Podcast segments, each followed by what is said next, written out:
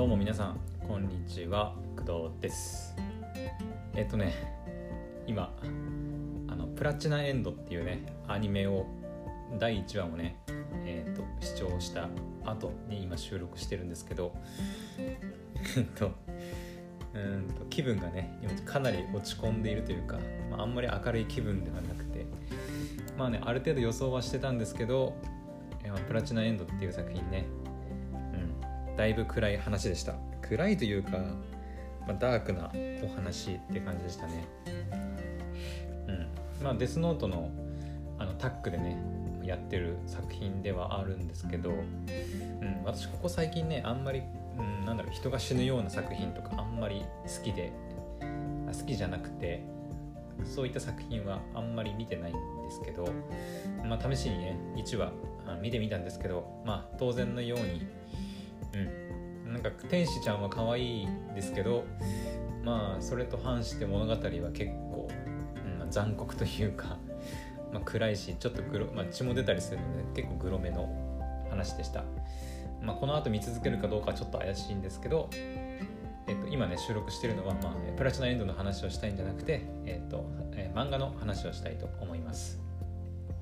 で、えっと漫画の話なんですけど、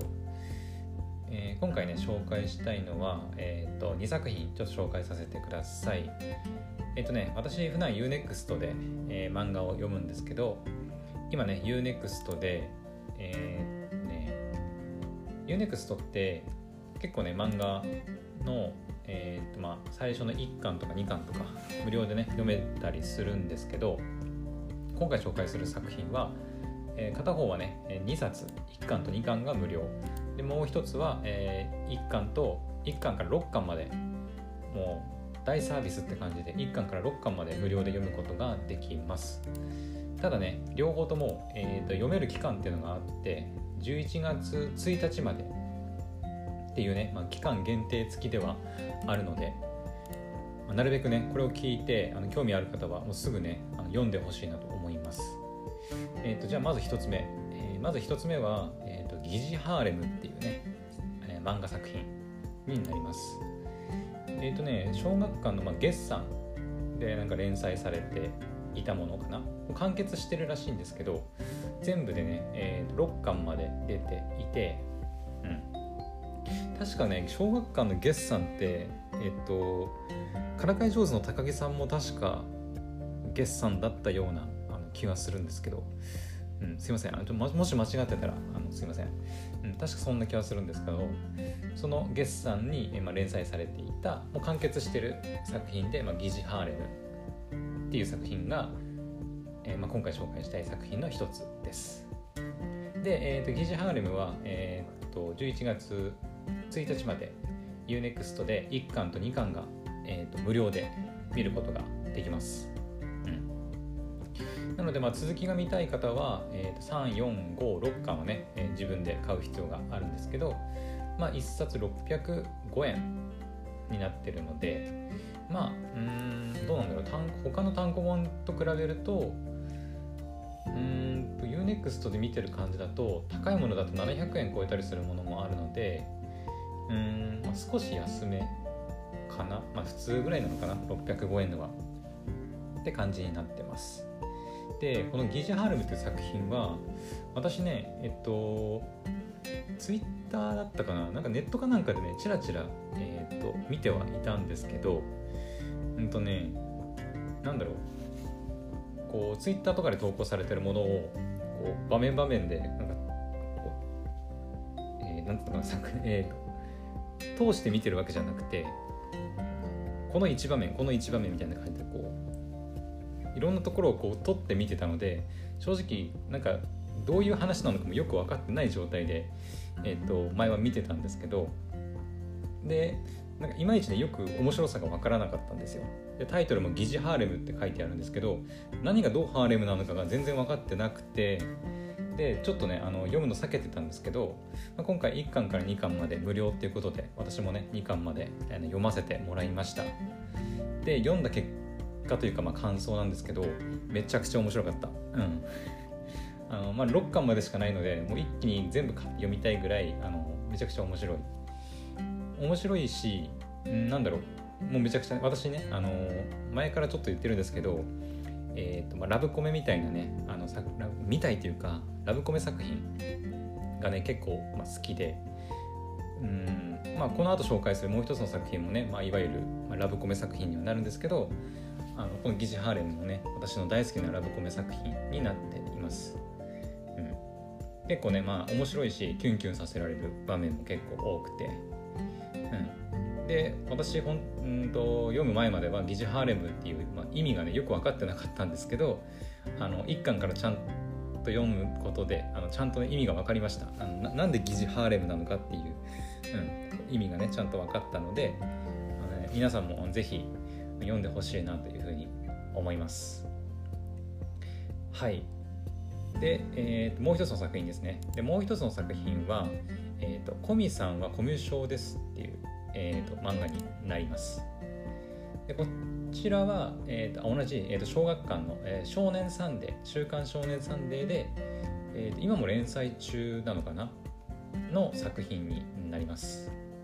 うん、でこっちはね週刊連載で、えーとね、おそらくかなり巻数も出ててえっ、ー、とですね現在23巻まで出てますね。うん。えーと、10月の18日に発売したのがまあ23巻最新巻なので、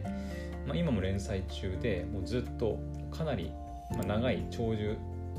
かなりというか結構長い作品になりますね。でえっ、ー、とこちらの「コミさんはコミュ障です」は、えー、11月1日までっていう期間限定期間限定付きで、えーと、1巻から6巻まで全部、えー、無料で読むことができます。えっ、ー、とね私もね1巻から6巻まで全部読ませてもらいました。うん。で、えっ、ー、とそうですね私の最初のまあ印象というか結構ね私漫画ってあの表紙第1巻とかの、えー、と表紙で決めがちになるんですけどうん、なんか可愛い女の子が写ってたりとかなんか表紙見て面白そうだなっていう作品を結構手に取って、まあ、手に取るというか、まあ、ダウンロードして読んだりすることが結構多いんですけど最初ねこの「コミさんはコミュ障ですの」え、表紙を見た時あのー、まあ、タイトルがね「コミさんはコミュ障です」っていうタイトルでえっ、ー、と、まあ、コミさんいわゆるヒロインのね女の子が、まあ、映っているんですけど結構ねなんだろうクールな女の子が表紙になっていたのでちょっと怖い話なのかなと あの勝手に思ってました。表紙だけ見て。でなんか「コミュ障です」「コミュさんはコミュ障です」っていうタイトルだけどなんか実はなんかこう暗い何かを秘めたヒロインがいてみたいな怖い話なのかなと勝手に思い込んでいたんですけどあの実際にね第1巻から読み始めてみてあの普通のあのラブコメでございました、うん、なのでめちゃくちゃ面白いし、うん、キュンキュンする場面もねあのもちろんあります。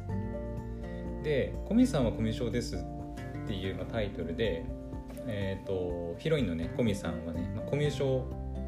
コミュニケーションコミュニケーションなんだろう。コミュ障。なんですけど、えっと、コミュ障なんですけどなので小水さんはあんまり喋らないんですよね。あんまりってほとんど喋らないかな。うん。なんですけど最初あのなんだろう。ヒロイン喋らないのに物語成り立つのかなとちょっと思ってたんですけどヒロインが喋らないんですけど、えー、っとその代わりにあのヒロインだったり、えー、っとまあ、ヒロインのこうなんていうのかな。相相手というか主人公の男の子、まあ、主人公は小見さんでもあるとは思うんですけどあの男の子が出てくるんですけど、まあ、その男の子とかあの小見さんのねクラスメイトがかなりあのキャラの濃い人たちが、えー、多いのでなんかねそれがあってあの小見さんのこうコミュ障がこう引き立てられてるっていう、うん、印象を受けました。なのであの、まあ、なのでというか